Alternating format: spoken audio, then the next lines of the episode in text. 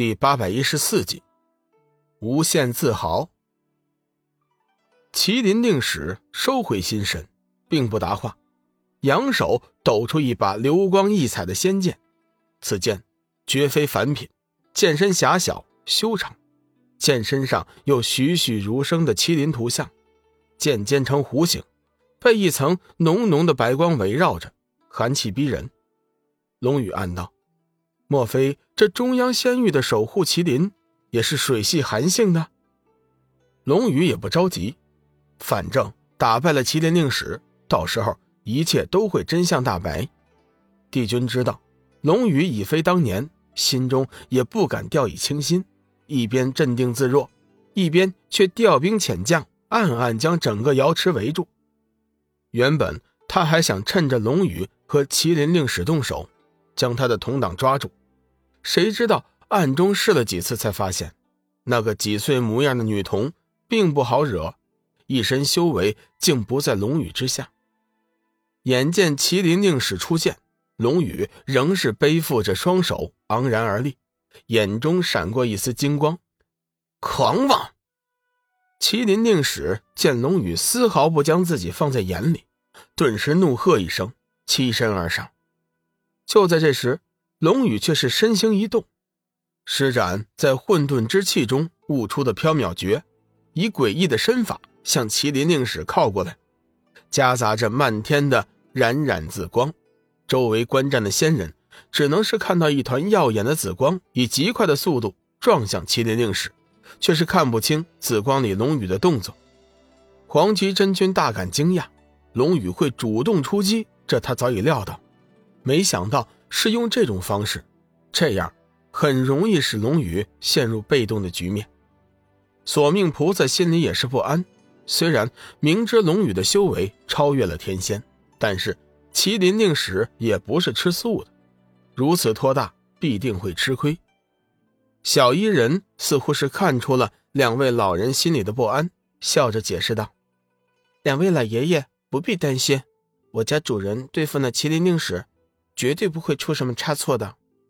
邪光也附和道：“不错，以老大的修为，别说是麒麟令使了，就算是仙界帝君出手，也并非不能与之一战。”黄极真君看了看伊人和邪光，最终将目光落在了伊人身上，道：“小妹妹，你你是谁家的孩子呀？怎么会认小雨为主啊？”小伊人抬头想了一下，道：“嗯，我就是主人的孩子呀。”邪光闻言心道：“这伊人不会是老大的私生子吧？”不想黄极真君和索命菩萨也误会了伊人的意思，还真的以为伊人是龙宇的孩子。黄极真君仔细打量了几眼伊人，越看越觉得他和龙宇长相十分相像，简直比妇女还像妇女。他们哪里知道，当初小伊人在塑造外表的时候，原本就是依照龙宇的基因和外貌设定的，岂能不像呢？索命菩萨干脆问道：“孩子，你母亲是谁呀？”小伊人苦恼的想了一会儿，道：“嗯，我没有母亲，我只有主人爸爸。”面对铺天盖地卷来的紫光，麒麟令使。感受到了真正的恐惧，他清楚的看见，在紫光的映衬下，数万道剑光宛如流星雨一般冲他杀了过来。更令他感到匪夷所思的是，他竟然是看不到龙宇的身影，唯一闪现在他眼中的就是这夺天地之造化的剑势。这一剑，把他的退路全部封死了。从四面八方。疯狂涌来的紫色静气，令他生出了一种欲罢不能的奇异感受。他明白，龙宇是想借这威猛的剑势，立马分出高下。想到这儿，他精神一振，索性闭上眼睛，以免受到紫光的影响。右手紧握法诀，仙剑白光暴涨，一声轻笑之声呼出，麒麟令使手握仙剑，斜斜劈出。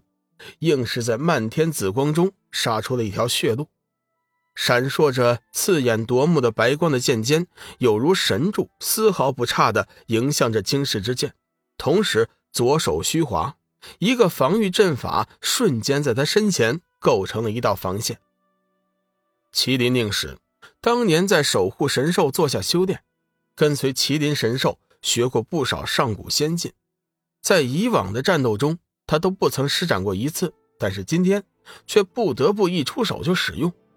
众人目瞪口呆的瞧着这无比壮观的一幕。只见满天的紫光中，一蓬亮眼的白光异军突起，由于一道闪电般划过一道距离击中紫光中央的核心处的最亮处。此时，整个瑶池似乎都为之一动，整个空间唯有刺眼的紫白两光交相辉映，伴随着震如霹雳的巨大撞击声，犹如一道道巨大的重锤捶打着每一位仙人的耳膜。